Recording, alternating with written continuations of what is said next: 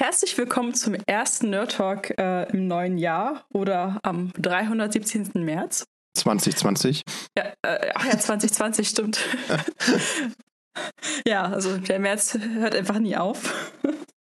Heute mit dabei sind, wie ihr schon gehört habt, Cyrox. Hallo. Der Hannes. Hallo. Und der Knops. Moin, moin. Ja, und wir haben heute ganz viele verschiedene Themen für euch mit im Gepäck. Und ja, deswegen denke ich, legen wir doch gleich mal los. Ich glaube, wir wollten als erstes über WhatsApp reden. Ähm, wie wer auch immer von euch Hörern und Hörerinnen WhatsApp benutzt hat, vielleicht den großen Screen gesehen, der einem jetzt sagt, man muss die neuen Datenschutzbestimmungen, äh, nee, AGBs akzeptieren, um äh, WhatsApp weiter benutzen zu können. Ähm, Im Grunde, da wird noch so ein bisschen diskutiert, was das eigentlich heißt, weil die Bestimmungen auch unterschiedlich sind, je nachdem, ob man in, in der EU ist oder anderswo auf der Welt. Aber der Verdacht ist, dass ähm, Facebook jetzt die Daten mit WhatsApp enger ver verplötteln will und auswerten will und halt, ja, genau, die, die Facebook-Metadaten mit den WhatsApp-Metadaten zusammenbringen will. Ähm, unabhängig davon, was das jetzt eigentlich alles meint, hat das dazu geführt, dass doch sehr viele Leute darüber nachgedacht haben, ähm, den Messenger zu wechseln. Bevor wir da zu weit gehen, vielleicht einfach nochmal ganz kurz. Also es war ja so ein bisschen damals der Deal, als Facebook WhatsApp gekauft hat, dass es dann halt irgendwie so hieß, so, äh, ja, also liebe Leute, macht euch keine Sorgen. Äh, ja, WhatsApp gehört jetzt zu uns als Facebook, äh, aber die Daten, die bei WhatsApp sind, äh, äh, bleiben bei WhatsApp und werden nicht mit Facebook geteilt. Das war halt so damals der, so ein Hat bisschen. Hat das wirklich jemand geglaubt? Also ich denke mir immer so, das haben sie auch schon von längst irgendwie verbunden, oder? Und wenn es so für irgendwelche internen Analysen ist, weiß ich nicht. Weiß wenn sie es getan hätten, wäre das zumindest mal äh, äh, nicht okay aus, aus datenschutzrechtlicher Sicht. Äh, äh insofern. Ähm, ich glaube, einer der CEOs von WhatsApp hat es geglaubt, oder? Der ist doch danach erst ausgestiegen. Ähm, also, ich weiß nicht, ob man das jetzt irgendwie so sagen kann, nö, sie haben, sie haben das gesagt, aber dann doch nicht eingehalten. Wie dem auch sei. Also zumindest die offizielle Variante war halt damals eben, ähm, wir teilen die Daten nicht mit Facebook.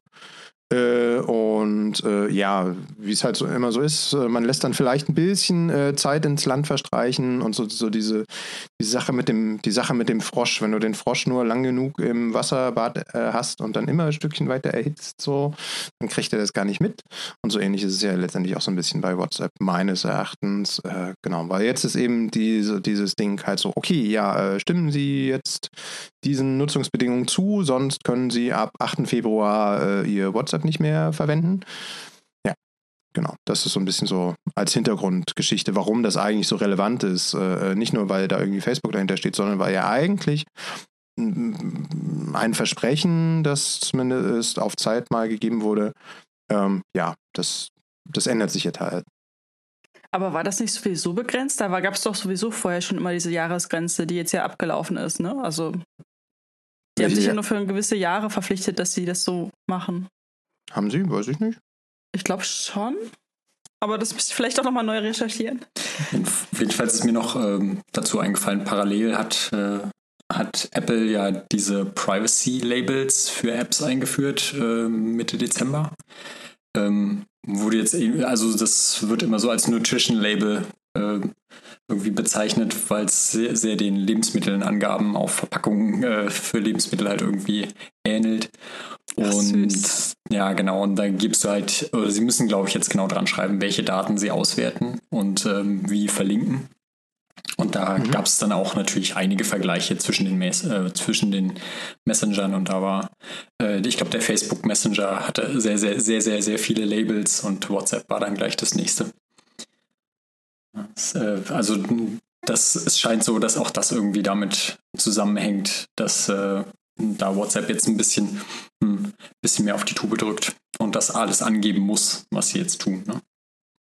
Aber es ist ja nicht so, dass es keine Alternativen gäbe, ne? Genau, da, dahin wollte ich ja. Also die wohl bekannteste Alternative, das ist auch das, wo viele Leute hingewechselt haben, gerade auch in Amerika, war äh, Signal oder ist Signal. Ähm, von der Bedienung und so weiter WhatsApp sehr ähnlich. Also man, man hat eben auch den seinen Account mit seiner Telefonnummer verknüpft und ähm, kann dann dementsprechend andere Geräte noch ranlinken, so ähnlich wie man das mit WhatsApp Web macht, was ja heute viele benutzen. Ähm, genau, also in meinem Bekanntenkreis haben da jetzt tatsächlich ziemlich viele hingewechselt. Ähm, hat sich sonst nicht viel geändert, nur dass es jetzt gefühlt blau ist statt grün. Und ähm, mir ist noch aufgefallen, dass die, es gibt eine iPad-App im Gegensatz zu WhatsApp, wo es ja keine offizielle gibt und die funktioniert tatsächlich ganz brauchbar. Ja, überhaupt. Es gibt halt äh, Apps und Desktop-Apps, äh, die du halt auch benutzen kannst. Und das hattest du ja zum Beispiel auch vorher bei WhatsApp nicht. Ne? Du kannst ja dir wirklich einen, einen richtigen Client installieren. Äh. Und das ist Open Source. Das heißt, man kann auch, man kann dahinter gucken, was da auch an so Verschlüsselung zum Beispiel stattfindet. Und da ist tatsächlich äh, gute und gut abgehangene äh, Verschlüsselung äh, dahinter.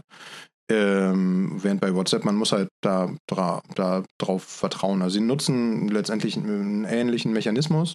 Den gleichen. Genau. Also Signal hatte den ja erfunden quasi. Hier Moxie Marlinspike ist da ja so der Vater. Äh, wie auch immer man ihn wirklich ausspricht, Moxie. Und ähm, der Verschlüsselungsalgorithmus, das hatte er damals relativ viel Tamtam -Tam gemacht, ähm, als der von, von WhatsApp adaptiert wurde. Ähm, das heißt, das ist auch ein viele, was viele Leute, die nicht so gerne von WhatsApp wechseln möchten, als Argument nehmen, ist ja, da wird ja auch Ende zu Ende verschlüsselt. Das stimmt natürlich, aber ähm, wir können natürlich nicht sehen, ob äh, die nicht zentral irgendwie eine Möglichkeit haben, für einzelne Nutzer oder auch für größere Nutzergruppen irgendwie die Verschlüsselung abzuschalten, ohne dass man es merkt. Ja? Also das ist ja, glaube ich, dadurch, dass nichts Open Source ist, können wir das einfach nicht sehen ähm, und müssen einfach nur darauf vertrauen, dass sie das Versprechen halten, Ende-zu-Ende-Verschlüsselung anzumachen. Das Einzige, was mich bei Signal halt noch stört, ist halt, der, der ich finde das Backup so unglaublich schwierig. Ich habe es bisher noch nicht geschafft, mein Backup wieder einzuspielen. Und gerade seit der Sache mit meinem verlorenen Handy äh, bin ich da immer ein bisschen sensibilisiert. Also ich habe das mal versucht zwischen meinem äh, Intermediate-Handy und dem neuen Handy und ohne dass du irgendwie wirklich manuell Files irgendwie, glaube ich, überträgst oder so, kriegst du das Backup da nicht wieder rein. Das fand ich super kompliziert. Das habe ich dann auch gar nicht hinbekommen. Ich weiß nicht, wie da eure Erfahrungen sind mit ist sehr ähnlich. Ist natürlich halt auf der anderen Seite wieder ein Sicherheitsfeature, weil wenn ich mein Backup nicht reinspielen kann, kann auch nicht irgendjemand anders äh, ja. äh, aus meinen Daten das Backup reinspielen. Ähm. Ja, aber ich habe halt gerne Backups. Ich, ich mag meine Chatverläufe so gerne. Ich gucke guck die mir auch mal. Ich bin so eine komische Person, die sich auch manchmal Jahre später noch Chatverläufe anguckt. Ne? Ja, ich bin seltsam. Aber vielleicht ist es ja auch einfach eine Sache, das muss sich am Anfang vielleicht erst ein bisschen einspielen und dann, dann, dann geht es vielleicht auch. Weil, also insofern ist natürlich der Vergleich mit, also wenn man jetzt den Vergleich zieht äh, zu äh, WhatsApp, wo du dann halt sagen kannst, okay, ich möchte gerne meine Chatverläufe in der Google Cloud speichern. Ist ja, glaube ich, da so der Standard. das ist ja eben gerade dann auch wieder das Gegenteil von, von äh, sicher und, da und datensparsam, ne? Weil dann habe ich halt plötzlich so, okay, Facebook betreibt es und ich habe meine Daten dann in der Google Cloud und so. Äh, ja, möchte ich vielleicht alle nicht. die Daten, das ist doch schön, das ist wenigstens gleichmäßig verteilt. Äh, genau, der gelebte, gelebter Datenkommunismus. Äh, ja, okay, also kann, kann man dann für sich vielleicht selber entscheiden. Nein, aber äh, genau, also Signal, äh, es mag da sicherlich jetzt in dem, bei der Backup-Thematik, muss man sich vielleicht ein bisschen umstellen vorstellen.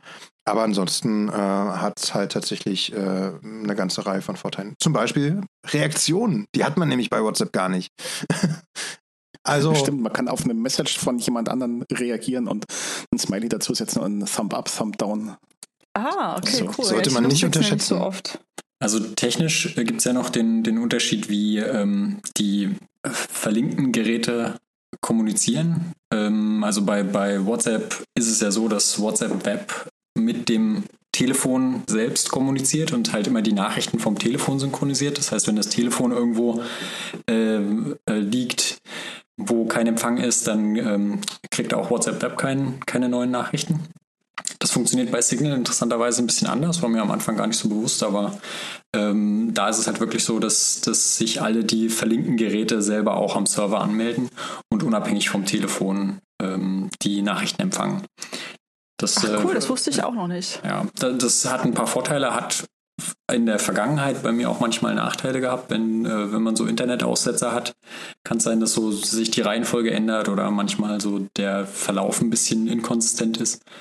Und ähm, äh, ja, keine Ahnung, aber was ich sonst so gesehen habe, wenn man sich den Signal-Blog so durchliest, die haben ja zwei, Ende 2018 oder 2019 haben die eine Foundation gegründet, wo der, äh, der ehemalige WhatsApp-Gründer, der da ja relativ mit relativ viel Geld aus diesem Facebook-Deal rausgegangen ist, der hat eben die äh, 50 Millionen in die Hand genommen und das mal an, an die Signal Foundation gespendet, beziehungsweise hat die mit den 50 Millionen gegründet. Und seitdem merkt man schon, dass, dass da auch von der Usability-Seite halt doch deutliche Fortschritte gemacht werden. Also äh, seit Dezember gibt es auch Videogruppenanrufe, was ganz spannend ist. Äh, die funktionieren tatsächlich recht gut.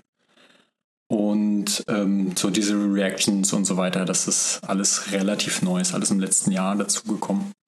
Und ich, ja, die, ich denke, die Zukunft sieht ganz gut aus, wenn man also interpoliert von dem, was in diesem Jahr passiert ist.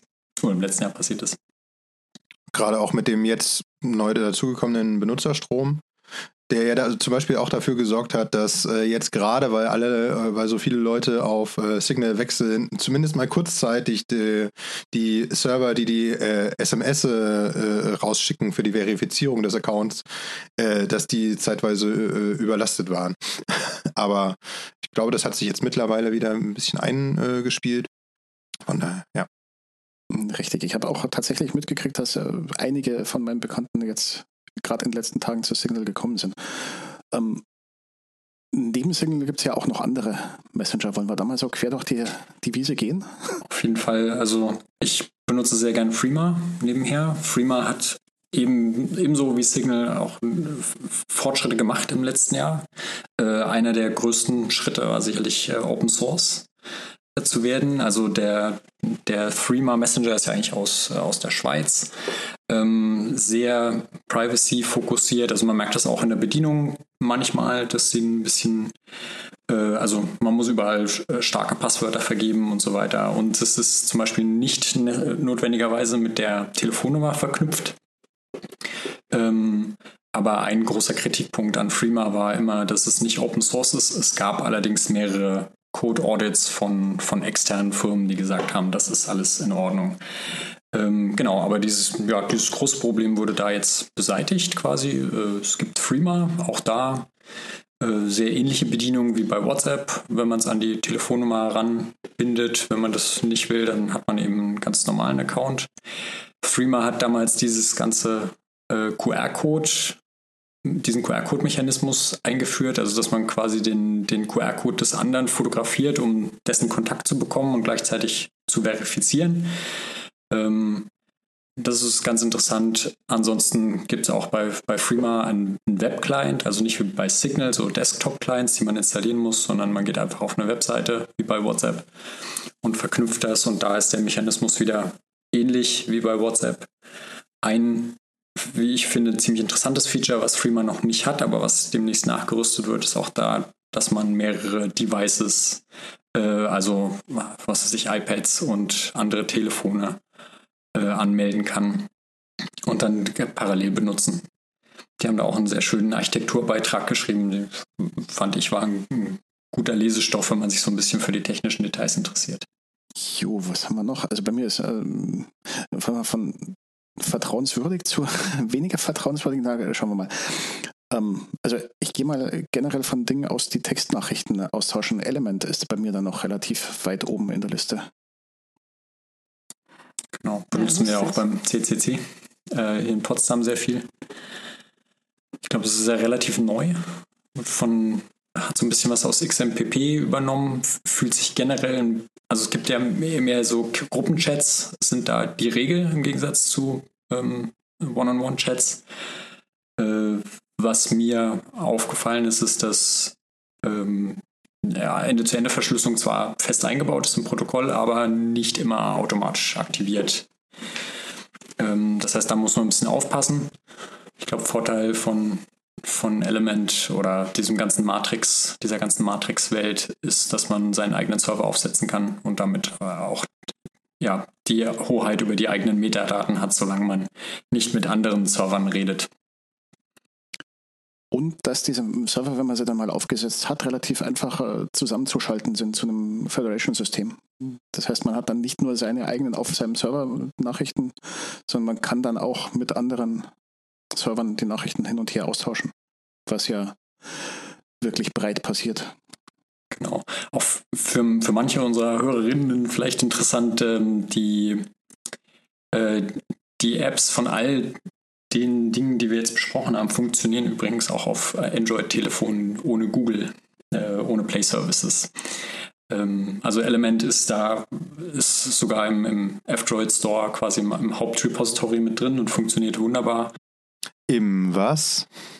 ja, der, der, die Alternative zum Google Play Store, wenn man sich wirklich nur mit, ähm, mit Apps äh, begnügen will, die die völlig frei und Open Source sind und ähm, keine Google Services benutzen. Haben wir darüber eigentlich schon mal äh, gesprochen oder sollten wir darüber auch mal vielleicht eine neue Folge machen? Weil es ist ja, glaube ich, ein großes Thema, oder?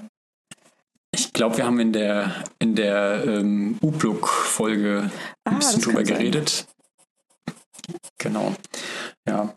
Also ja, hier nur, hier, hier nur angeschnitten. Also sowohl äh, Element als auch Signal und Freema laufen auf Google freien Handys, wobei man bei Signal und Freema ähm, sich noch drum kümmern muss, diese die App-Datei quasi äh, drauf zu bekommen. Das ist ein bisschen ein bisschen komplizierter, aber wenn man ein Google-freies Handy äh, benutzen will, ist man, glaube ich, komplizierter auch gewohnt.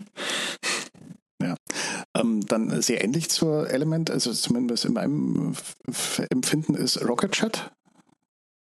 Das ist also gefühlt so ein bisschen die ältere Variante zur Matrix und ja. Element. Das habe ich selber noch nicht benutzt. Ja.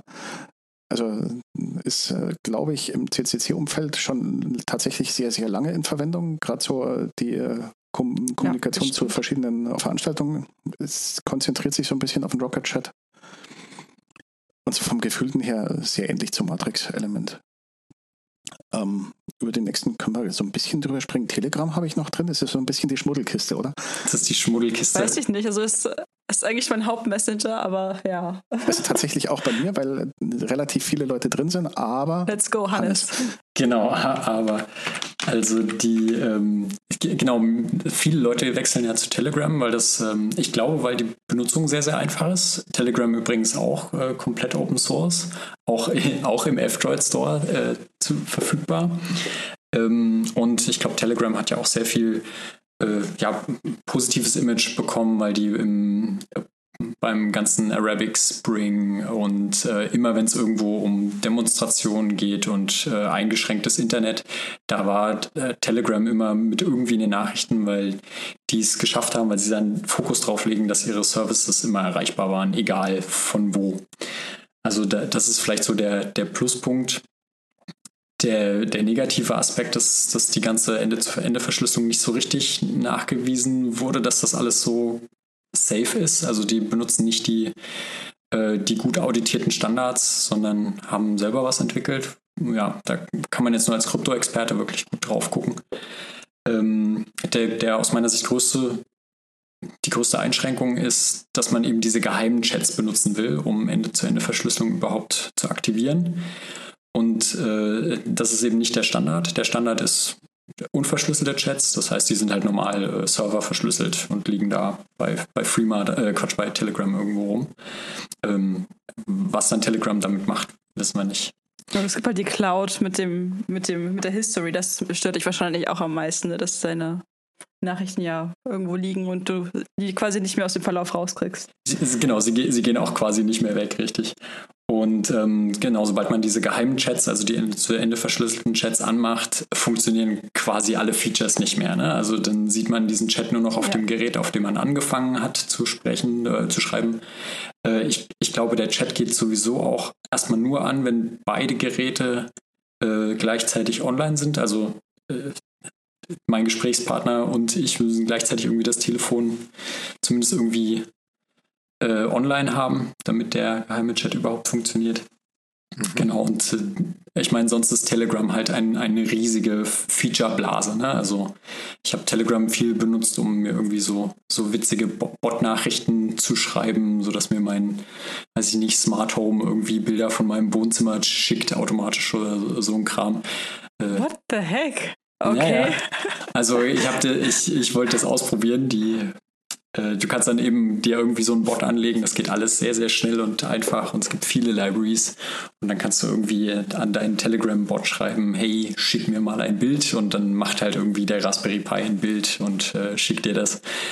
Äh, ich habe dazu. Überwachst du denn in deinem Wohnzimmer? Das klingt Nee, aber auch nicht so Nee, nee, gut. ich habe ich hab quasi überwacht, ob mein Fenster offen ist. Also der Raspi hat Ach auf so. das Fenster gezeigt, weil ich äh, wiederum, das war ein ganz derber Workaround. Eines meiner Heizungsthermostate hat mir im Urlaub immer mal wieder angezeigt, dass ich, äh, äh, dass die Fensteroffenerkennung jetzt aktiv ist und ich habe dann jedes Mal Paranoia bekommen, dass hier jemand eingebrochen ist. Ich, Okay. ich wohne im Erdgeschoss. Ah. Und seitdem Ach so. Aber so Bot-Geschichten kann man auch super äh, mit Matrix beispielsweise umsetzen. Da bräuchte Ja. es jetzt nicht Telegram für. Äh, Das stimmt. Äh, ja, genau. Also deswegen, also Telegram wird zwar viel genutzt, äh, aber also ähm, wie Hannes ja gerade schon gesagt hat, so ha, bringt halt so, wenn man wenn man es halt sicher und äh, äh, datensparsam für andere auch verwenden will, bringt es halt so einige Nachteile mit sich. Ähm, sollte man sich halt gut überlegen. Und diese Daten landen dann halt potenziell auf irgendwelchen Servern in Russland, äh, äh, wo ja vielleicht auch der ein oder andere Geheimdienst durchaus Interesse hat, ja, was, was so abgeht. Ach, und in den USA nicht, oder wie? Nein, das habe ich nicht gesagt. Aber Okay. Also ich, ich glaube, es gibt noch ein nicht technisches Argument äh, gegen Telegram. Äh, also es hat ja auch so ein Schmuddel-Image, weil enorm viele Die. Drogengeschäfte und Drogenkanäle auf Telegram angesiedelt sind. aha. Also, Also mich hat es eher gerade. ein schlechtes Image wegen die ganzen Schwurbelkanälen, aber gut, weil die Äh, ganzen also Leute die, da die, ja. äh, die kommen natürlich auch noch dazu, aber so, also äh, ich, ich denke, man äh, sollte man irgendwie auf einem Polizeirevier landen und da ist es offensichtlich, dass man sehr viel Telegram benutzt, dann äh, also einfach nur durch draufschauen aufs Handy, dann wird man, glaube ich, im Polizeirevier schon in eine Schublade gesteckt. Äh, das ist zumindest so meine. Echt? Ja, ja, so- also das ist so das Geschmäckle, was ich kenne, wie die Schwaben sagen. dass Also ich habe jetzt nicht so oft mit der äh, Polizei zu tun, aber gut. Also Hannes, äh, vielleicht, vielleicht solltest du einfach, äh, also ich weiß jetzt nicht, wo dein Wissen über so Drogengeschäfte herkommt auf Telegram. Ähm, dazu, nee, also da, um, um Hannes ein bisschen in Schutz zu nehmen, dazu gab es in den letzten Tagen äh, wirklich viele Dokumentationen in verschiedenen Fernsehkanälen. Also ähm, auf jeden Fall gab es äh, auf dem RC3 einen Talk dazu. Es gab, glaube ich, auch, ich weiß nicht, ob, nee, MyLab war es nicht, aber irgendwo aus der Funkmediengruppe gab es so Dokumentationen zu dem Bereich. Also ich glaube nicht, dass, dass Hannes da Nein, nein, nein, nein. verdächtig ist. Nein, so sollte es auch gar nicht. Und äh, ja, man muss ja ein bisschen aufpassen im Radio, da kommt das mit der Ironie und dem Sarkasmus nicht so rüber. Äh, Ja, Also Ja, ich, nein, nein. Um, um mich selber zu verteidigen, ich wäre auch nicht so blöd, äh, auf äh, Telegram Drogen zu bestellen. Das, äh, dazu weiß ich technisch zu viel über diesen Messenger. Deine, deine Drogen sind Kaffee und Mate. Ne? genau, die gibt es im freien Handel. Wer diese Dokumentation gesehen hat, der wird sowas auch nicht mehr tun. Ähm, wir können ja mal über die restlichen, die bei mir zumindest in dem Ordner Messenger äh, so rumdümpeln, nochmal ganz schnell drüber huschen. Also Wire habe ich da noch zum Beispiel. Ähm, dann Sulip. Sulip ist ein äh, Ding, über das auch relativ viele Textnachrichten äh, rein und rausgehen, äh, die am Ende in der Sulip-Plattform landen. Also im Endeffekt ist das nur so ein kleines Frontend für eine ganz große Messenger-Nachrichtenplattform, die wieder schön sortiert und schön in Channel sortierbar ist, so ähnlich wie Slack. Slack gibt es auch als App. Mhm. Ähm, dann haben wir. Amarok. Amarok ist so der, das Frontend für Mumble auf dem iPhone. Nee, Quatsch, nicht für Mumble. Mumble gibt es auch noch. Ähm, für Mastodon. Das war's. Worüber ja auch wieder Textnachrichten kommen, möchte Hannes dazu noch kurz. Zu, zu Mastodon. Das ist ja der, Ja. der Twitter-Ersatz eigentlich. Also würde ich bei mir gar nicht so als Messenger wahrnehmen. Aber du hast natürlich recht, auch da kann man Textnachrichten austauschen. Genau, ich denke, das ist auch eine, eine freie Welt. Also sehr ähnlich an, an Matrix und Element vom ganzen Setup. Ne? Genau. Dann tatsächlich über den Twitter Messenger habe ich in, in der letzten Woche auch noch Leute erreicht. Ähm, MetaMost haben wir noch, äh, den XMPPC-Client, der selbst der läuft noch und äh, in die ganz alte Grabbelkiste gegraben, wo ich tatsächlich in letzter Zeit wieder mehr aktiv war. Äh, der IRC gibt es noch. Es gibt noch IRC, hurra! Ja, äh, beim RC3 lief, lief relativ viel Kommunikation zu den, also parallel zu den Talks dazu und da habe ich tatsächlich mal wieder meinen IRSSI-Client ausgegraben. Das hat mich so richtig in die Vergangenheit zurückkatapultiert, aber hat Spaß gemacht. Damals, ja damals. Ja, äh, damit sind wir so über. Ach, den Nee, egal. Habt ihr noch irgendwelche Messenger übrig, die ich noch nicht erwähnt habe? Es, es, gibt noch ein paar aus China, ne? ich glaube Vibe und, äh, Richtig. und WeChat und so, aber das äh, steht für uns, glaube ich, na, obwohl man könnte es wahrscheinlich benutzen. Äh, aber ja. ja. darüber weiß man dann auch nichts. Äh, WeChat ist, ist recht interessant aus technischer Sicht, weil die einfach so unfassbar viele Nutzer haben und so unfassbar viele Services anbieten. Äh, ich, ich komme ja aus der Datenbankwelt, äh, professionellen Kontext und die haben da ein paar sehr interessante Papiere, was sie so machen, wenn, wenn ich weiß nicht, äh, eine Milliarde Menschen gleichzeitig irgendwas bezahlen wollen und so. Das ist interessant. Aber sonst ist es, cool. glaube ich, ja, aber sonst ist es, ja. glaube ich, jetzt so als Chatplattform für einen Europäer nicht so interessant. Richtig. Gut. Ich habe vorher so einen Zettel gesehen mit Themenwechsel. Wollen wir mal einen reinbauen? So ganz knallharte Brücke ohne Brücke? ja, mach das mal. Gut. Ähm, ich glaube, das nächste Thema hatte ich mir so ein bisschen angeeignet. Ist ein relativ aktuelles Ding. Wir hatten, wir, wir sind, glaube ich, in Europa also ganz knapp an einem äh, globalen Stromausfall, also zumindest an einem europaweiten Stromausfall vorbeigeschrammt. Das war uh. gestern wir nehmen am Samstag auf, also war es äh, Freitag, der 8. Äh, da muss wohl in Osteuropa, ich glaube Rumänien, genauer Transsilvanien, in einem Kraftwerk so ein bisschen was schiefgelaufen sein. Genau weiß ich es noch nicht. Es gibt so Andeutung, dass von einem Kraftwerk irgendwie drei Blöcke plötzlich ausgingen und ein Problem hatten und weg waren. Und dann passieren in diesem europäischen Verbundnetz lustige Dinge damit sowas nicht passiert, also so, solche Dinge gab es öfter. Es gab 2006 den letzten größeren und der jetzt, äh, gestern kam an den gut ran.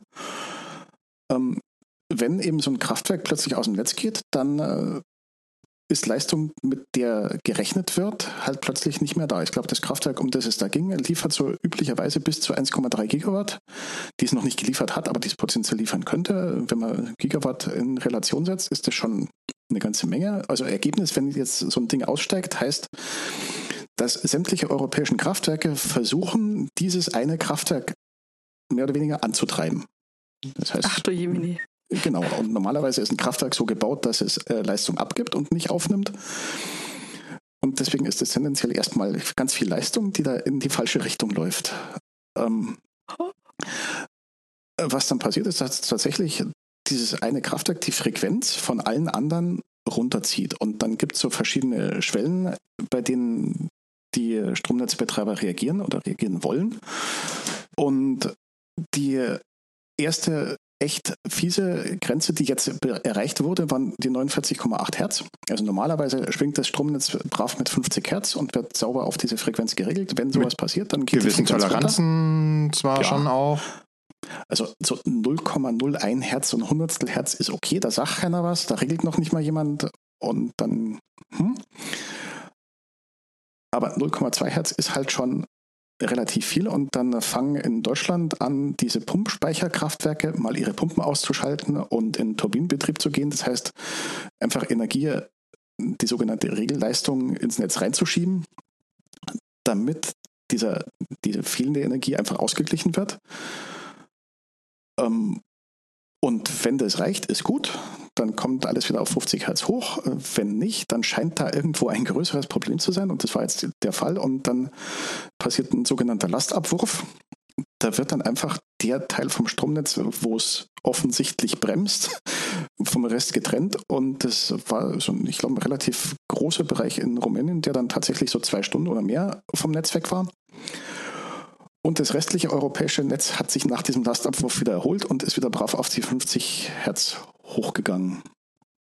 Ähm, das also Lastabwurf äh, klingt klingt klein, das ist ein Ereignis, da, das ist laut und äh, macht viel Energie in Form von Licht und Wärme oh und Gott. Krach.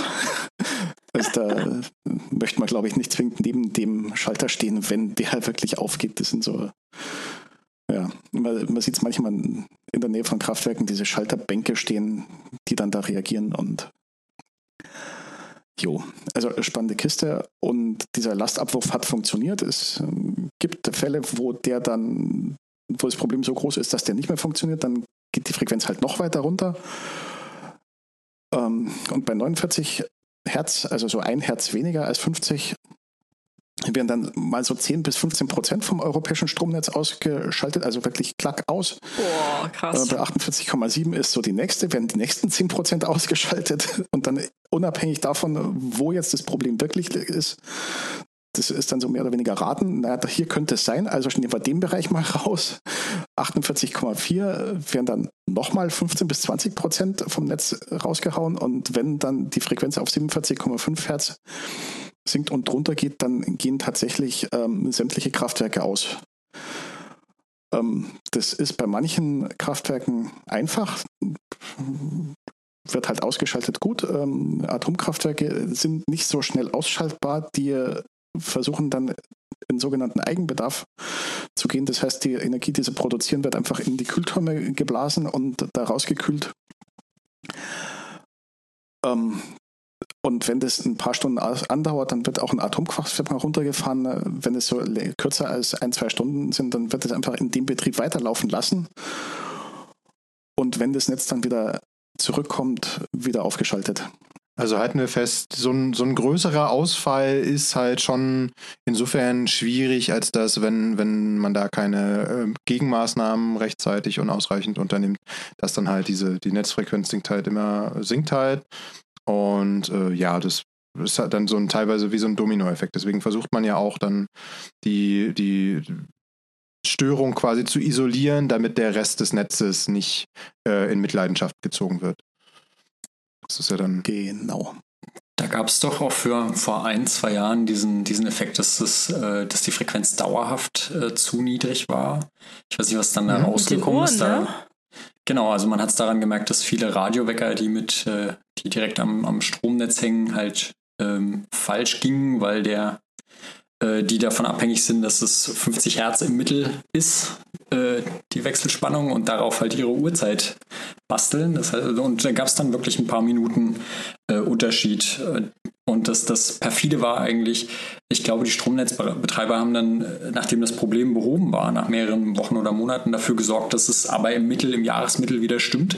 Das heißt, wer dann seinen Wecker richtig gestellt hat in der Zwischenzeit, der ist dann direkt in die andere Richtung abgedriftet. Ach, nein. Ähm, das, das ist also ganz witzig. Aber das Spannende war, dass dass zumindest eine, eine, ganze Zeit lang unklar war, wo da eigentlich das Problem lag. Ich, äh, ich kann das jetzt auch nicht mehr. Es ist, irgendwo in Europa gab es wohl jemanden, der mehr oder weniger illegal Strom abgenommen hat. Im großen, äh, also im großen Stil. Ich kann jetzt aber leider nicht dazu sagen, was es war oder was mir gerade durch den Kopf geht, weil das alles wieder total unbelegt ist. aber ich weiß, dass, es, dass das schon mal durch die Medien ging. Äh, sehr interessant, wie das Stromnetz funktioniert. Da gibt's auch. Ich erinnere mich dran, aber ich, wir können ja die Links dann in die Show Notes nach, nachtragen. Ähm, es gab auf jeden Fall vor äh, einigen Jahren auf dem Kongress einen sehr schönen äh, Vortrag äh, zu, äh, wie man einen Blackout verursacht. Da kann man dann auch nochmal schön nachschauen, wie funktioniert eigentlich so Stromnetz und äh, was passiert eigentlich im Falle von äh, einer Störung im Stromnetz. Und ja, Vielleicht gibt es äh, nachher auch noch die Erwähnung eines anderen Vortrags, der auch was mit wenig St äh, mit Stromausfall zu tun hat. Aber vielleicht machen wir erstmal ein bisschen Musik. Jo.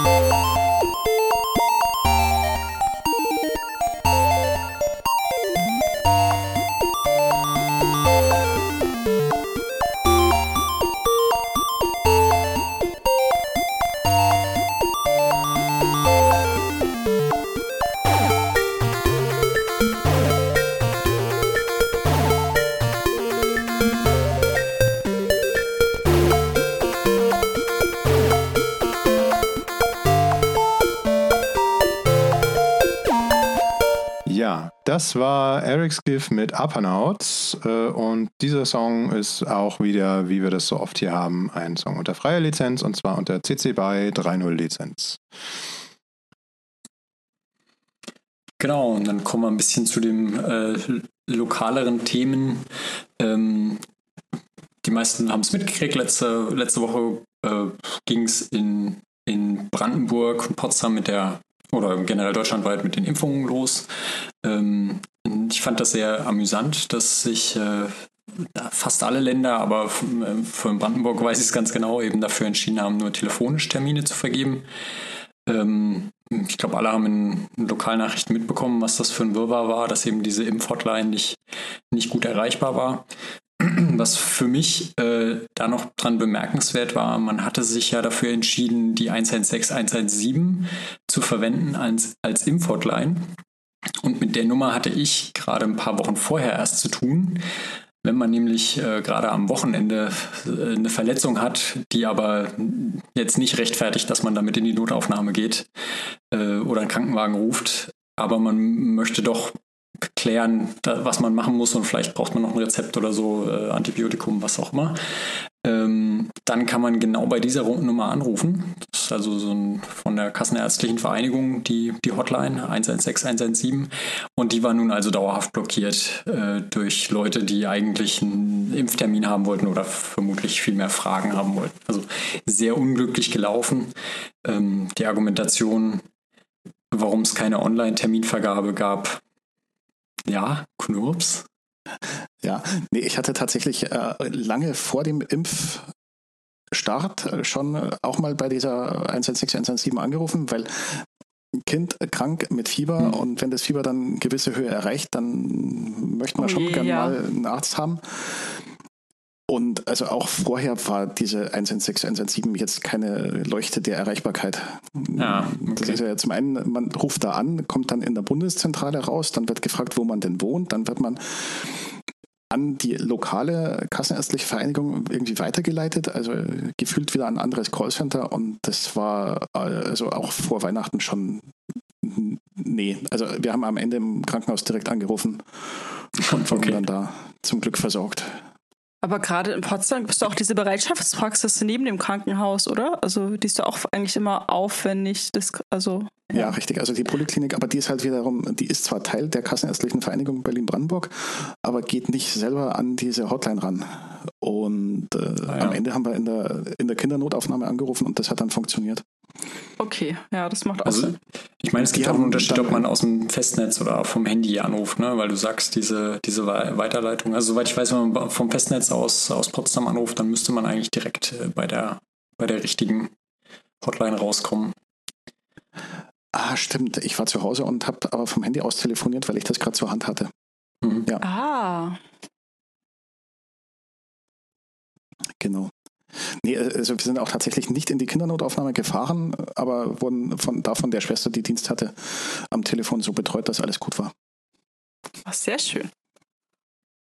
Genau, und dann hoffen wir, dass, dass sich die äh, Kassenärztliche Vereinigung oder die Politik an der Stelle doch noch durchringt, da irgendwie Online-Terminvergabe zu machen. Ich denke, das skaliert deutlich besser und die, äh, ich glaube, die Argumentation war ja, dass äh, gerade über 80-Jährige vielleicht keine ähm, Online-Termine benutzen wollen, aber ich, na, ich denke, man hat das auch jetzt. Ich glaube, das stimmt nicht. Ja, also, ja, und man hat auch in der Berichterstattung. Wenn meine Oma und, äh, mit ihrem Tablet und ihrem Smartphone umgehen kann, das würde sie locker hinkriegen, einen Online-Termin zu vereinbaren. Also, das ja. glaube ich schon. Oder per Fax. Ach du Jemine. Und häufig ja, machen sie auch die, die dass es kein Online-Ding gab. Naja, okay, so viel zu dem Thema, glaube ich. Die, äh, ja, das andere lokale Thema ist die Frage äh, Schulen und wie haben eigentlich die Schulen jetzt hier den, den nächsten, das nächste Homeschooling-Abenteuer äh, geregelt und äh, Knops hat da viele Erfahrungen gesammelt, gerade in den letzten Wochen. Ja, ähm, tatsächlich, also ich habe nun ein kleines Schulkind da. Ähm, es ging so. Also äh, ja, die Schulen waren zu und äh, vor Weihnachten dann plötzlich irgendwie hieß es ja, vielleicht noch bis Donnerstag oder Freitag, am Mittwoch dann nee, gar nicht mehr. und dann waren halt auch Weihnachtsferien und als es dann so wieder losging nach den Weihnachtsferien, äh, gab es während den Weihnachtsferien noch die Info jetzt über die Brandenburger Schulcloud. Hier sind die Aufgaben für die erste Woche. Viel Spaß. Dann gab es eine schöne Übersicht in dieser Brandenburger Schulcloud zum Runterladen, Montag, Dienstag, Mittwoch, Donnerstag, Freitag, welche Aufgaben das Kind so bearbeiten soll.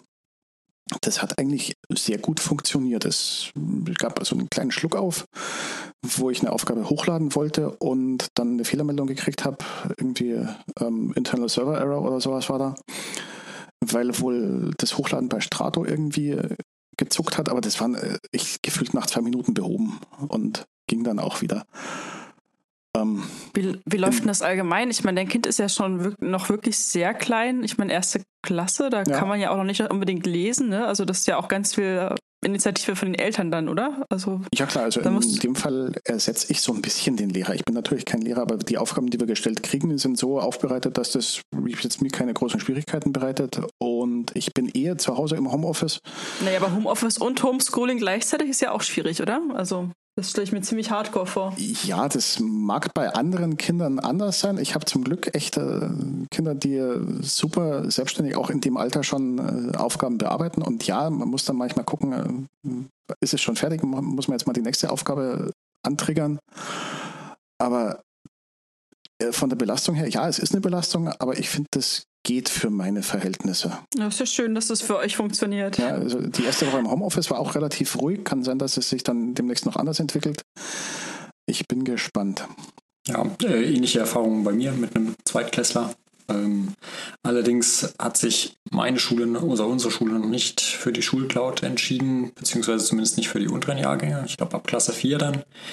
Äh, und das ist halt doch noch sehr, sehr stiefmütterlich. Also ähm, da wird dann über die Elternvertreter, Elternsprecher wird dann, wenn dann die Aufgaben verteilt, ähm, teilweise als schlimme Smartphone-Fotos.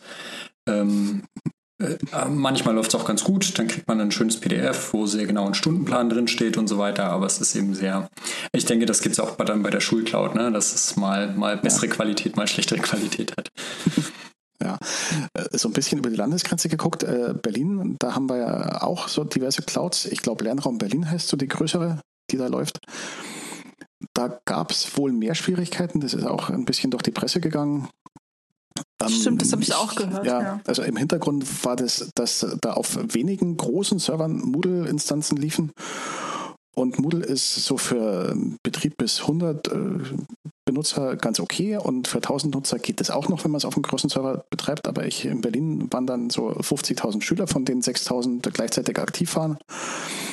Und dafür war Moodle zu dem Zeitpunkt noch nicht gebaut, aber ich glaube, da sind die Leute von Cyber 4 Edu reingesprungen und haben relativ schnell, relativ viel an den dortigen Datenbanken gefixt. Also alles so, eigentlich während die alle anderen im Kongressmodus waren, waren die zwischen Weihnachten und Neujahr im Wir fixen mal schnell den Lernraum Berlin Modus und haben äh, einfach Nadelöhre in Datenbankabfragen gesucht, gefunden, behoben, sodass ich glaube, am, in der ersten Woche hatten sie noch nicht offiziell den Auftrag. Also jedenfalls war, war in der ersten Woche gab es noch so einen Schluck auf und dann war das aber auch relativ schnell gelöstes Problem an der Stelle. Nein, in Bayern gab es ja auch Probleme. Also wenn man noch auf weiter guckt, dann andere Länder. Also mit ihrem MEBIS heißt es, glaube ich, das System da.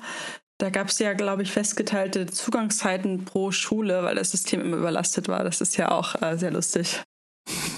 Ja, aber an der Stelle kleiner Prop für Cyber for Edu. Ja. Yay, genau. Und in Sachsen hat er irgendwie das äh, Lernsex oder Lernsachs äh, gleich eine Cyberattacke gemeldet, ne, wo, wo sehr, sehr unklar war, ob da nicht einfach nur alle Schüler sich gleichzeitig angemeldet haben oder ob tatsächlich jemanden äh, DDoS-Angriff gemietet hat. Aber da glaube, da war, glaube ich, der letzte Stand tatsächlich, dass es gar nicht mal unbedingt zu, also sicherlich auch irgendwelche Skalierungsprobleme, aber zumindest die offizielle Variante war wohl, dass äh, es tatsächlich da einen Angriff gab, aber vielleicht gar nicht mal unbedingt so auf das Lernsachs, sondern auf andere Anwendungen und Server, die auch mit in dem Rechenzentrum oder auf dem Server irgendwie waren. Irg irgendwie sowas.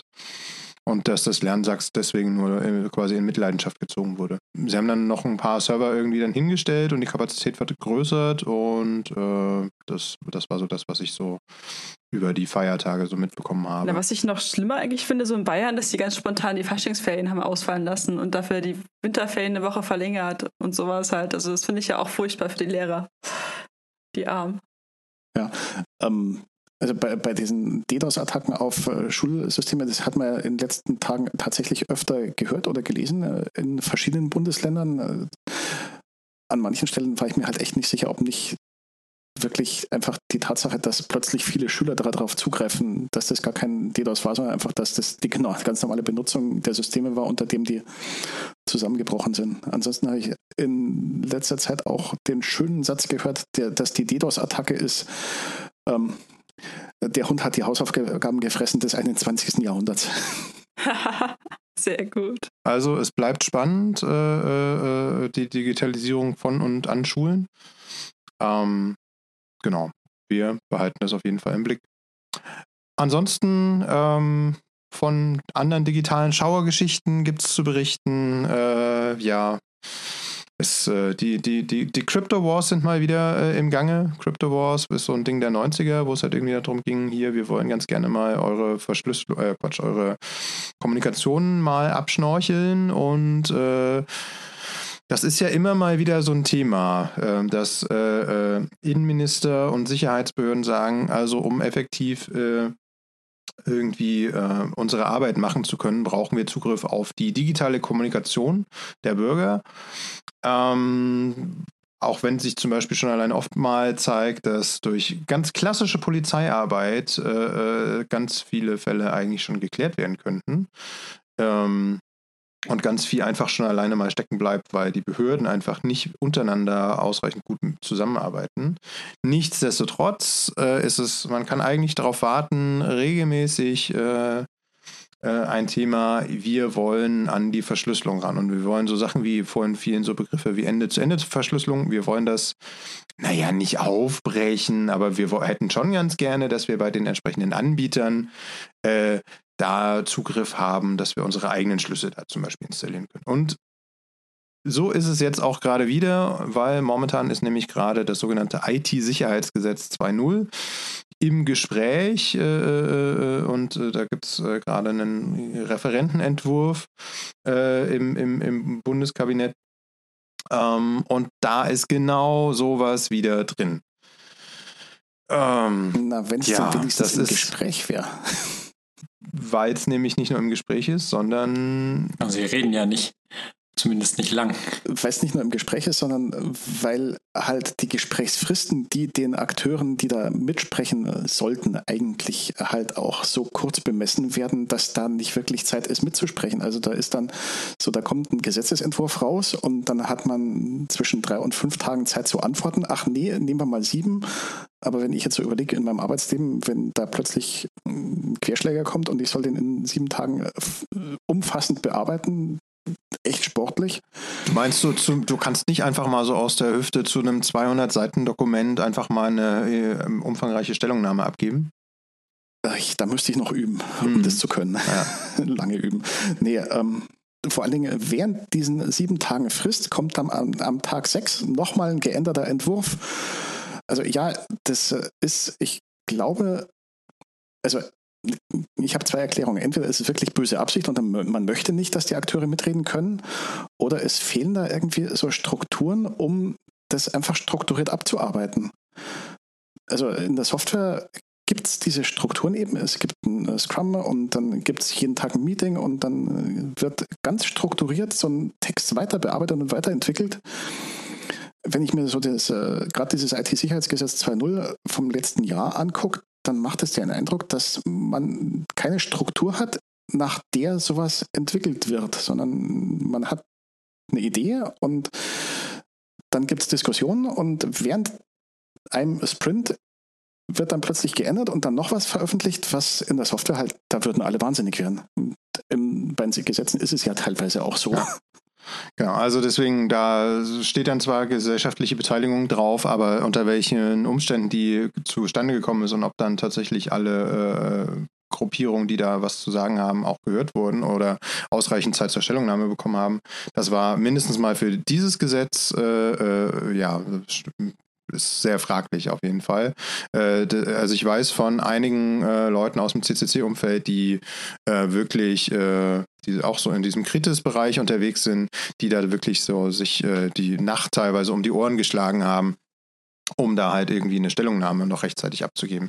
Also deswegen, das ist auf jeden Fall verbesserungsbedürftig und vor allem die, die Sache mit dieser Verschlüsselung, das ist halt einfach so, es ist eine Lösung für ein Problem, die so nicht funktioniert, weil wenn man jetzt äh, sagt, so sichere Verschlüsselung äh, wollen wir verbieten, weil die, die, Geheimdienste darauf Zugriff haben können sollen, dann führt es am Ende des Tages nur dazu, dass die äh, äh, unbescholtenen Bürger, dass die dürfen keine ordentliche Verschlüsselung nehmen. Die bösen Jungs äh, nutzen sie aber auf irgendwelchen Apps, die es dann einfach machen und sich nicht dran halten, halt sowieso. Also von daher sehr kritisch zu sehen, dieser, dieser Vorschlag äh, mal wieder, der halt, man hat ihn tot geglaubt, aber er kommt halt quasi alle zwei oder drei Jahre wieder, da kann man drauf warten. Ja, das ist, wenn äh, politische Wünsche auf technische Rahmenbedingungen treffen, die halt einfach ähm, nicht so richtig veränderlich und nicht der Politik folgen, sondern der Technik und der Physik. Ja. Ja, ansonsten weiter äh, im, im, im Bereich der Schauermärchen ist äh, äh, kleineanfragen.de hat äh, jetzt leider seinen Betrieb eingestellt. Das ist ein Projekt, das lief jetzt über mehrere Jahre, äh, äh, ein bisschen unter dem, ich glaube, unter dem Hut der Open Knowledge Foundation. Ähm, und äh, wurde komplett ehrenamtlich entwickelt. Äh, und worum geht es da? Äh, es geht darum, dass äh, die, man kann ja als Politiker in den äh, Landesparlamenten beispielsweise äh, kleine Anfragen stellen an die Regierung. Und äh, die Antworten zu den Anfragen äh, und die an, eigentliche Anfrage selbst äh, werden dann entsprechend veröffentlicht in den Parlamentsportalen. Ähm, das Problem äh, ist meistens dabei, aber die sind halt sehr schlecht durchsuchbar. Ähm, und äh, deswegen gab es dann mal äh, kleineanfragen.de, was halt äh, sich zur Aufgabe gemacht hat, die ganzen kleinen Anfragen und Antworten dazu äh, in einem Portal zu bündeln, und zwar für alle Bundesländer. Ähm, und das war tatsächlich auch sehr hilfreich. Problem dabei, es wurde halt komplett ehrenamtlich entwickelt. Ähm, und wenn da noch dazu kommt, dass äh, in den letzten Jahren und Monaten die äh, Parlamente ihre Systeme umstellen, äh, sich die ganzen äh, Orte, wo die ganzen Anfragen liegen, verändern, dann muss man halt für jedes Bundesland äh, potenziell die, die Software entsprechend anpassen. Und das ist eine Sache, die mit ehrenamtlicher Arbeit nicht oder nur sehr schwer äh, leistbar ist. Und das ist auch einfach mega frustrierend. Und deswegen ähm, gab es äh, dann jetzt, es war quasi mit Ansage, dass kleine Anfragen eingestellt wird. Also an der Stelle nochmal ein ganz deutliches Plädoyer für offene Daten und offene Daten in der Verwaltung und offene Daten in der Politik. Ja, hurra. Ja, auch, aber vor allem auch Maschinen, also dass sie halt von vornherein maschinenlesbar und transparent sind. Äh. Das hatte ich mit offene Daten impliziert. Da hat ja, hatten wir ja schöne Aussagen bei Julia in dem ja. langen Interview. Ich denke, man sollte auch noch zufügen, ich glaube, der, äh, der ehemalige Betreiber macht ja nicht nur zu, weil es zu viel Arbeit geworden ist, sondern auch als Statement, denn er hat halt festgestellt, dass gerade Politiker und äh, Mitarbeiter von Politikern kleine Anfragen, die ihn nutzen und sich gleichzeitig nichts tut in den Parlamenten, dass das mal Open Data, äh, also äh, maschinenlesbar wird und halt, es, es hat sich nichts geändert und eigentlich war sein Ansatz ja, den Leuten zu zeigen, was kann man mit offenen Daten alles erreichen. Und äh, gleichzeitig machen die Parlamente da, also gerade die Landesparlamente, arbeiten da schlicht gegen ihn sozusagen. Ja, es sollte eigentlich eine Sache sein, die sollte äh, dort, von dort eigentlich kommen. Würde ja dort auch wieder helfen. Genau. So, als nächstes ist wieder Zeit für eine kleine Musik und zwar hören wir jetzt gleich den Shanghai Reggae von Karaoke Mouse und zwar ist dieses auch wieder ein Musikstück unter freier Lizenz und zwar unter CC BY Non-Commercial Non-Derivative 3.0. Auf geht's!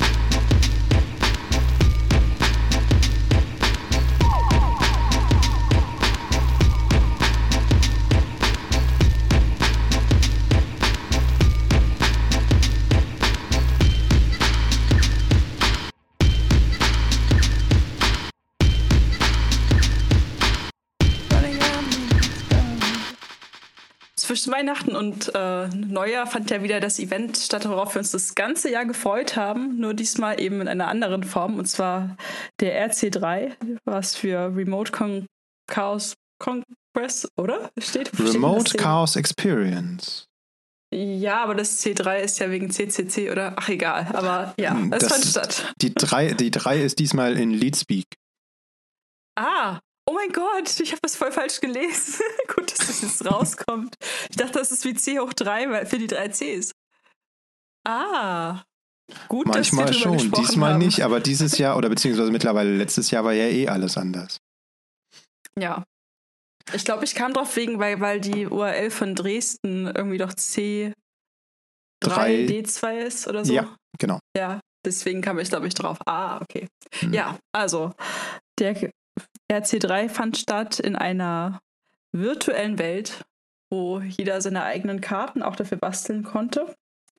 Wir von der Machbar waren auch dabei und hatten unsere eigene Potsdamer Machbar auch in einer virtuellen Welt äh, dargestellt. Darüber hatten wir in der vorherigen Folge schon mal geredet. Ja, erzählt doch mal, wie habt ihr denn so den Kongress erlebt? Ich, ich, ich kann ja mal loslegen. Ähm, also ich habe den Kongress tatsächlich so ein bisschen zwischen äh, echten Kongress-Feeling äh, erlebt. Also und es war halt online, es war irgendwie halt doch wieder alles, alles anders. Also Ticket klicken war dieses Mal irgendwie, ja, man hat halt draufgeklickt und das Ticket war da. Also nicht dieses Fiebern und jetzt in der richtigen Millisekunde auf F5 drücken und Moment, da warst du aber im ersten Fetch dabei anscheinend, weil ich habe dann nochmal mit Fieber ein Ticket geklickt. Dann ja, tatsächlich nicht. Ich, ich habe gleich, als es hieß, jetzt gibt es Tickets, ja. habe ich gesagt, okay, hier, gib mir ein Ticket und ich hatte ein Ticket und äh, fertig und da hat das äh, Kongressfeeling so ein bisschen gefehlt. Ich habe mich in den nächsten Ticketrunden dann doch noch beteiligt und wir haben noch ein Ticket geklickt und dann weitergegeben, wie es halt so üblich ist im Chaos. Ja, das habe ich auch gemacht. Da kam es dann wieder ein bisschen. Ja, aber ansonsten äh, fand ich das mit diesen Karten äh, tatsächlich ganz gut gelöst, weil äh, äh, ich weiß nicht, ob ich das beim letzten Mal schon erzählt hatte. Du kannst halt einfach da deutlich besser so kleinen Gruppengespräche machen von bis zu vier Leuten. Du kannst dich halt einfach treffen oder du kannst halt einfach irgendwo hinlaufen und dann kommt jemand vorbei und dann kannst du einfach mit dem oder der entsprechend quatschen. So ähnlich wie man diese Zufallsbegegnungen halt auch hat. Ja, ich hatte äh, auch einige schöne Zufallsbegegnungen auf dem virtuellen Kongress. Das war schön. Ich habe sogar Ayuvo zufällig getroffen. ja. ja, siehst du?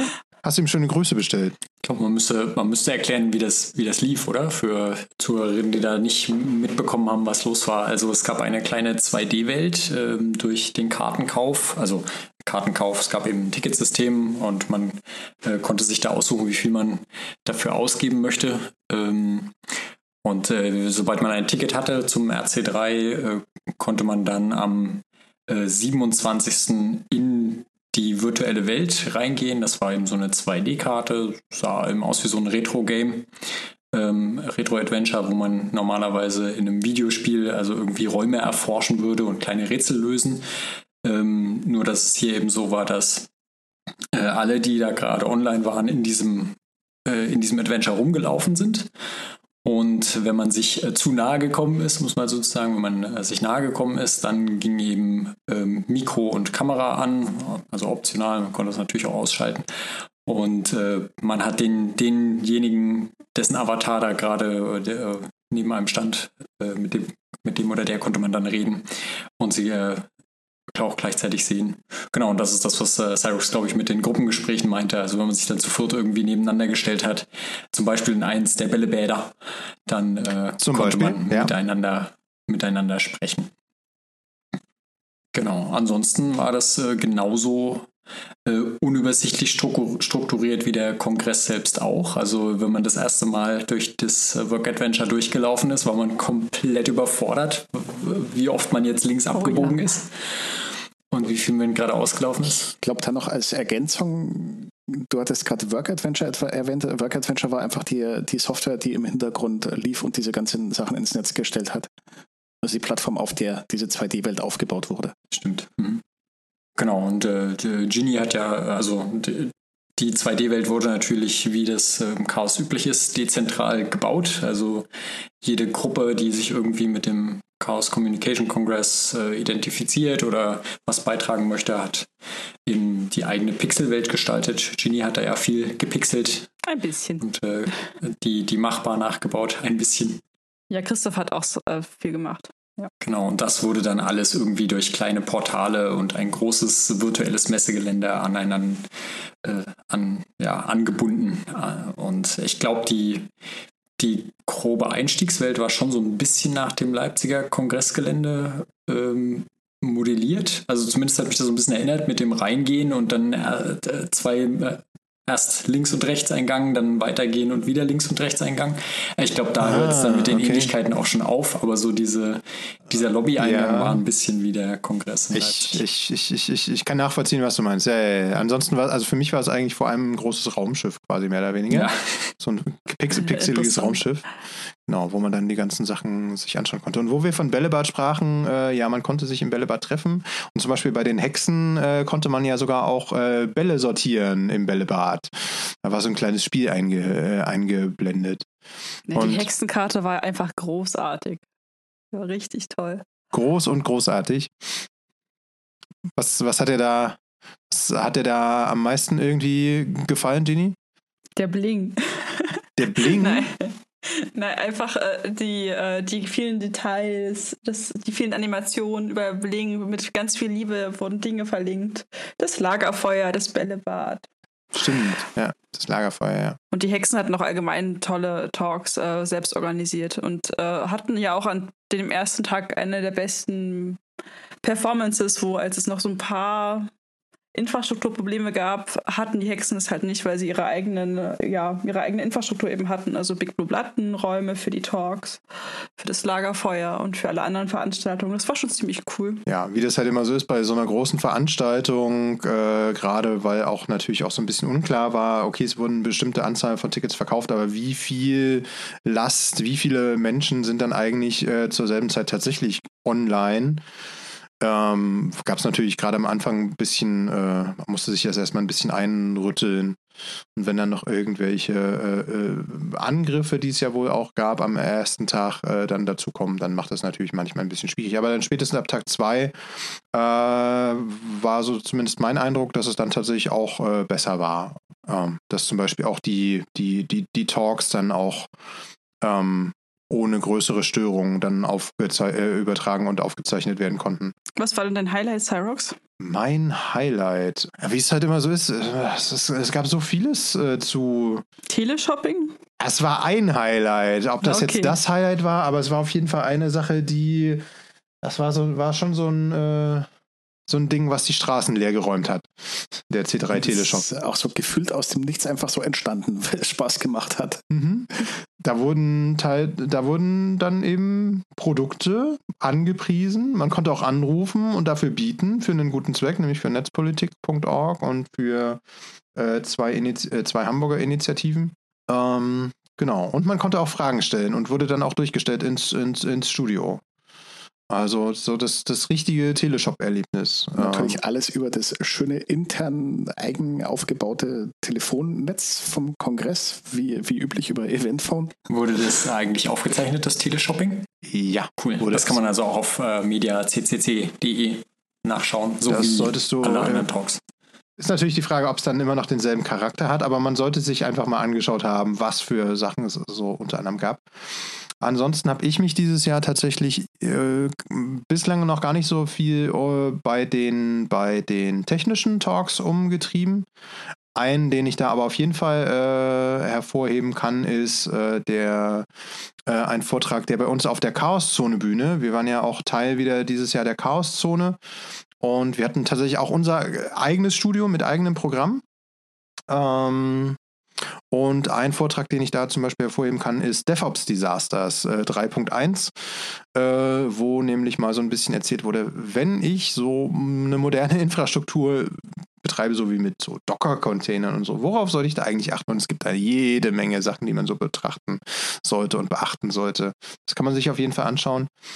Ansonsten äh, fand ich auch durchaus einige äh, äh, gesellschaftspolitische Vorträge sehr interessant. Zum Beispiel This is not a game, wo sich mal jemand angeschaut hat. Äh, äh, es gibt ja so Live-Action-Roleplay-Games. Ich glaube, das ist jetzt ein bisschen zu, also wir haben jetzt nicht genug Zeit, das jetzt hier zu er erklären, was genau das ist. Da hört man sich am besten den Vortrag dazu an.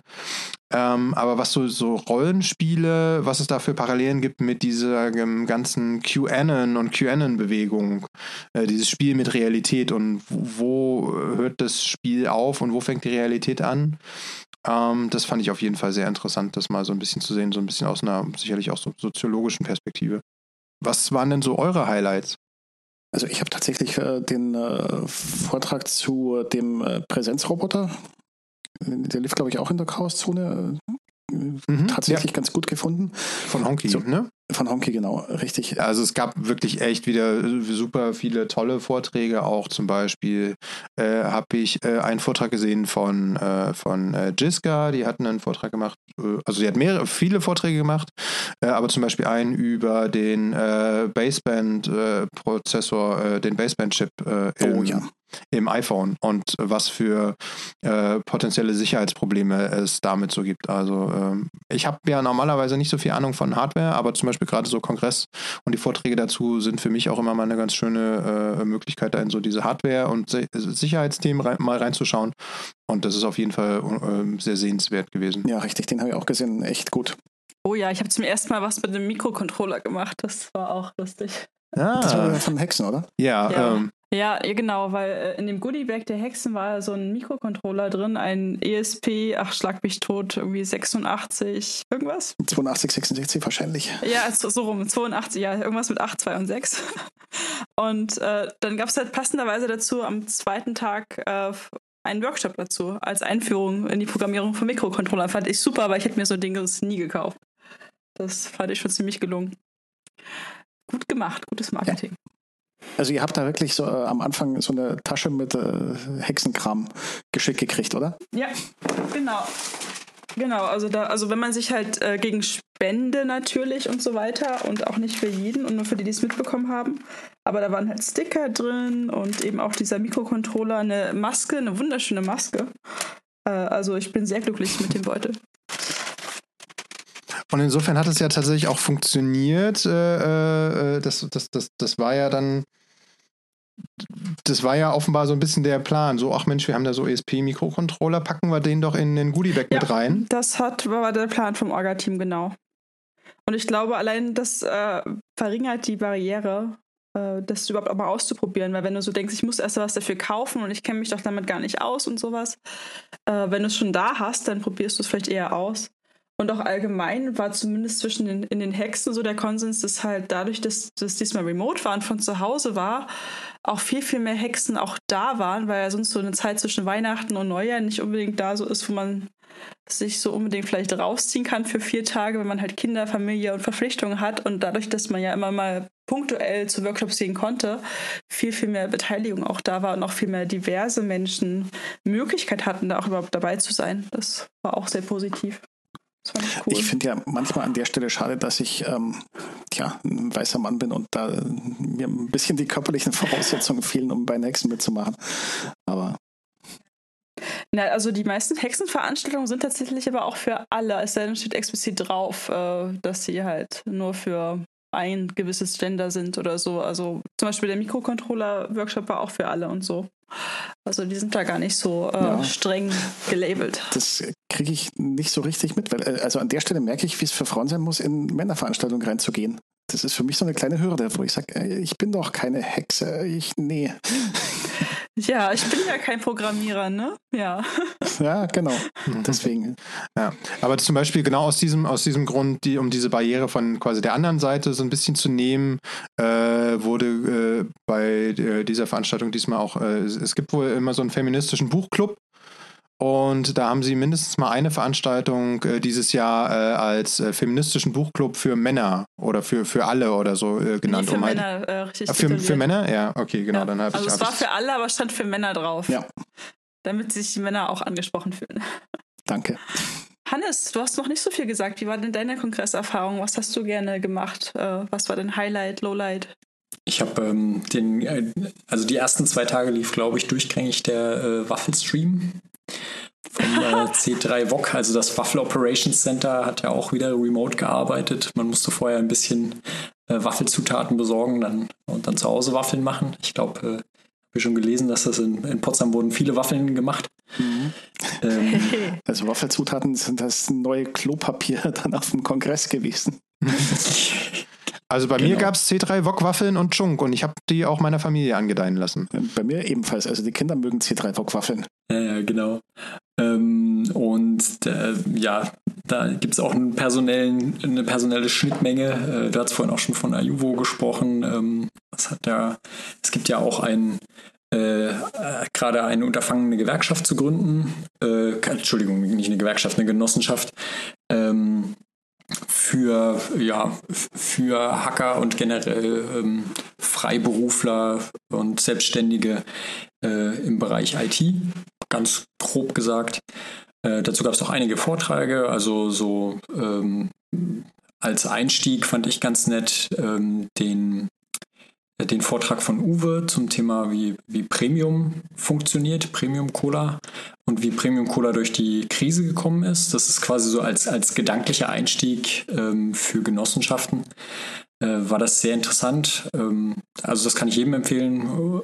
Uwe macht das komplett ohne Slides, also man, man sieht ihn nur reden, aber er, er ist halt sehr nah dran natürlich und er erzählt uns, wie halt die, äh, die Corona-Krise für einen ähm, Getränkehandel war und noch ist. Also Uwe habe ich auf dem 35C3 erlebt, der, der Vortrag hat, haut mich heute noch weg. Ja, richtig.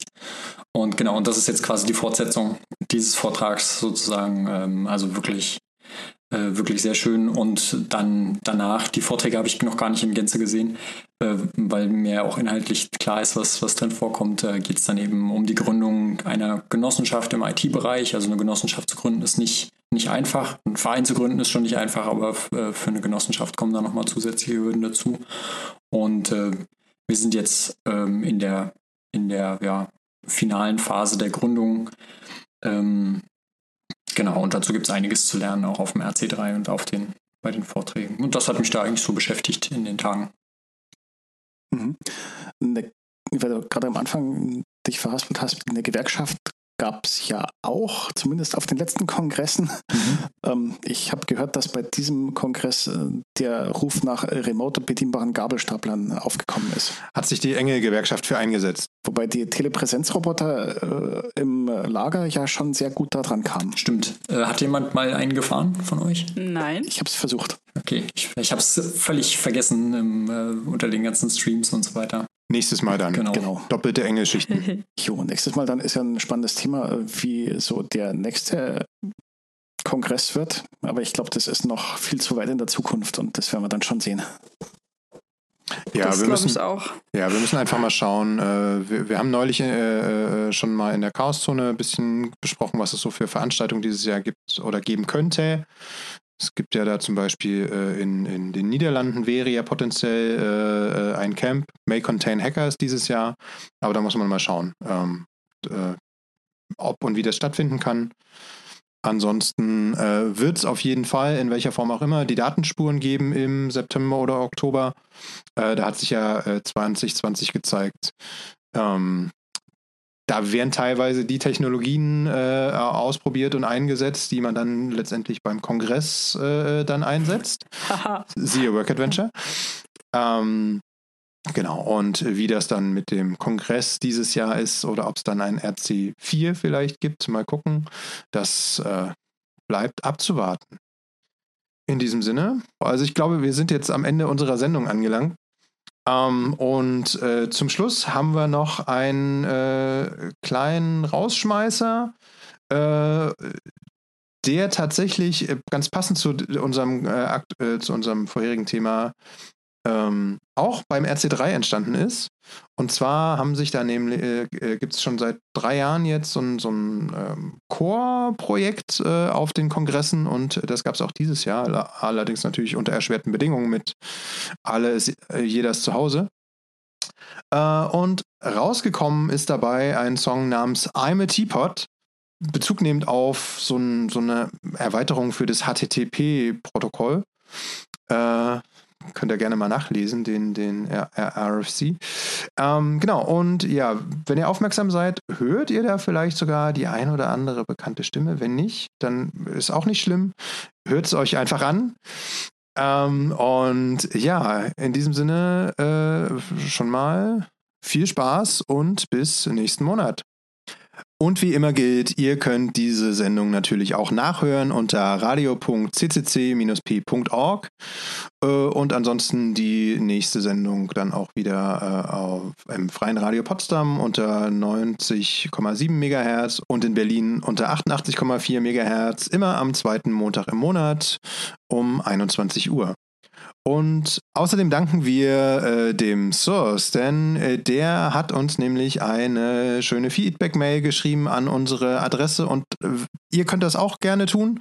Und zwar ist da die Adresse radio.ccc-p.org. Wir freuen uns auf eure Zuschriften.